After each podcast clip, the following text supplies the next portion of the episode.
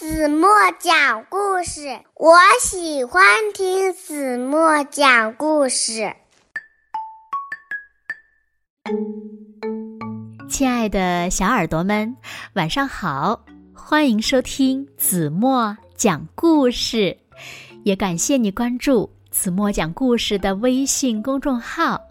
我是每天晚上为小朋友们讲故事的子墨姐姐。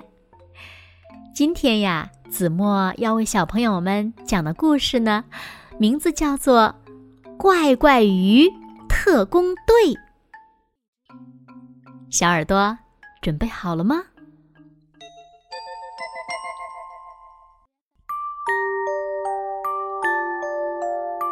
在瑞沃城里呀，有条大河，河里呢住着一群怪怪鱼。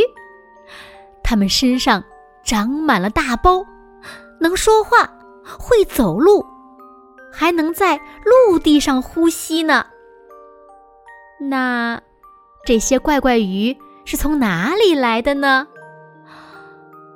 原来呀，很久以前，人们往河里排放了很多污水和垃圾，小鱼们每天都在污水中生活。慢慢的，就变成了现在这副怪模样。都是因为人类污染了河水，我们才会变成现在的这个样子。没错，我们应该去找人类报仇。我们去找大首领，请他带我们去。在大首领的带领下，怪怪鱼们来到了陆地上。他们决定呀。好好的惩罚一下人类。当他们来到陆地上时，却被眼前的景象惊呆了。妹妹，你先喝吧。又出来一滴水。怪怪鱼们发现，原来人类也很可怜，他们。不仅不想报仇了，还决定呀帮帮可怜的人类。大首领，我们想办法帮帮这些孩子吧。原来人类也很可怜呐！我想起我哥哥了，他也常给我找水喝。于是，怪怪鱼们行动起来了。跟随大首领清理河里的垃圾。经过几天的努力，河里的垃圾少了许多，干净的雨水落进河里，河水变得清澈了一些。怪怪鱼们开心极了。怪怪鱼们的行动。被孩子们发现了，他们高兴地跑回家，告诉了爸爸妈妈。这个消息呀，一传十，十传百，大家都被怪怪鱼们的行动感动了。人们呢，也纷纷行动起来了。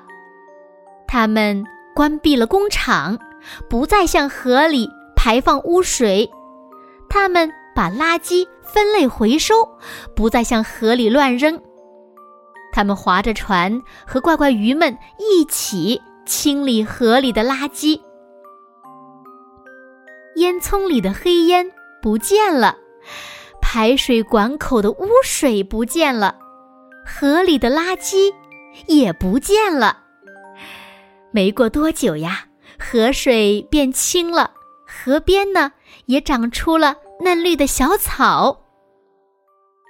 后来，人们又和怪怪鱼们一起在河边种了许多树苗，还给树苗浇上了清澈的河水。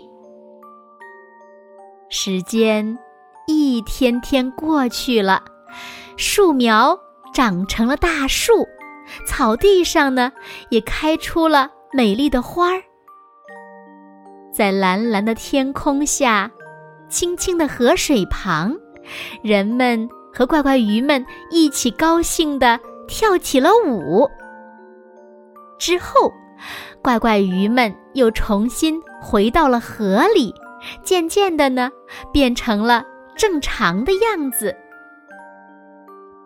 就这样，人类和小鱼们成为了最好的朋友，一起快乐的生活着。人们给这些曾经帮助过自己的怪怪鱼们起了个威风的名字——怪怪鱼特工队。好了，亲爱的小耳朵们，今天的故事呀，子墨就为大家。讲到这里了，那小朋友们，你们知道我们应该怎样保护环境吗？快快留言告诉子墨姐姐吧，让子墨看一看谁是最棒的环保小卫士。